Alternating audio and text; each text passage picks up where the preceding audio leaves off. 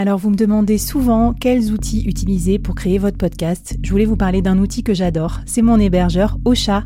Ils sont partenaires du board et avec mon code promo que je vous mets en description du podcast, vous aurez un mois d'abonnement offert sur la formule Boost. Moi, ce que j'adore chez eux, c'est tous leurs nouveaux outils de podcast marketing euh, que je trouve incroyables. Ça vous aidera vraiment à comprendre bien vos performances, à bien monétiser votre podcast, à le partager beaucoup plus efficacement au monde entier et à gagner du temps parce qu'il y a plein d'outils euh, boostés à l'intelligence artificielle. Je vous laisse découvrir ça, puis si vous avez besoin de conseils sur la création de votre podcast, bah, venez me voir dans la communauté et je vous raconterai comment j'utilise Ocha. Allez, bon épisode À quoi ressemblerait ton business si tu pouvais être épaulé par les meilleurs experts? Avoir un board de rêve disponible 24 heures sur 24 pour t'aider, répondre à tes questions? Je suis Flavie Prévost et ce board, je l'ai créé pour toi dans ce podcast. Tu es dirigeant, entrepreneur, freelance ou tu vas bientôt te lancer? Ne reste pas tout seul dans ton coin. Inspire-toi des conseils des meilleurs chaque jour par ici, à mon micro. Et si tu l'oses, on te mettra au défi parce que nous, ce qu'on aime bien, c'est te faire progresser vite et bien. Alors bienvenue à toi, bienvenue dans ton board et bon épisode.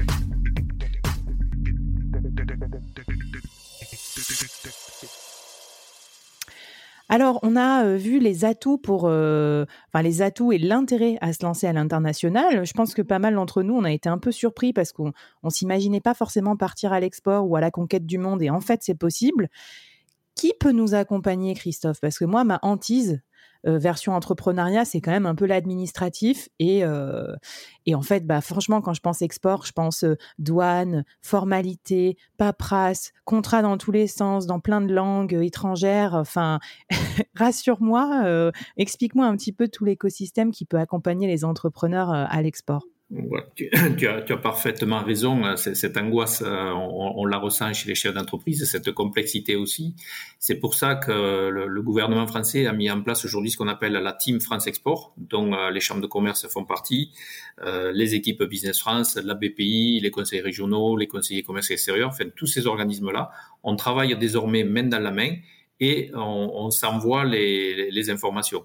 Moi, ma mission aujourd'hui, elle est très claire. Je récolte euh, les besoins des entreprises sur le terrain et j'oriente, je simplifie les démarches, euh, que ce soit vers les douanes, vers euh, l'INPI, vers la BPI pour les financements, vers le conseil régional. Enfin, voilà. J'ai ce savoir-faire, cette faculté-là à identifier rapidement le besoin de l'entreprise et trouver la personne clé, la, la compétence et le dispositif qui peut aider l'entreprise à se développer plus rapidement.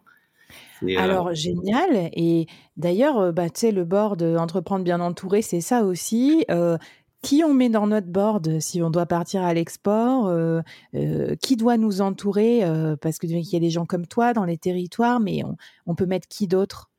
Alors, par exemple, aujourd'hui, moi, sur mon territoire, j'anime un club d'entreprises exportatrices il n'y a pas de critère d'adhésion, c'est-à-dire que la personne, enfin, l'entreprise qui adhère, elle peut faire 1% du chiffre à l'export ou 80% du chiffre à l'export. Donc, je fais euh, trois réunions par an, j'organise trois réunions par an sur une thématique qui concerne toutes les entreprises, quel que soit le secteur d'activité. Et ces personnes-là échangent entre elles sur euh, les bonnes pratiques euh, de l'export, sur les difficultés rencontrées, ils s'échangent ben, des, contacts à l'étranger, des salons où il est pertinent d'aller, etc., etc. Donc, euh, je dirais, le, toutes les personnes qui, mettent un doigt ou un pied à l'export sont les bienvenues et chacun amène sa, part euh, à la construction du projet export.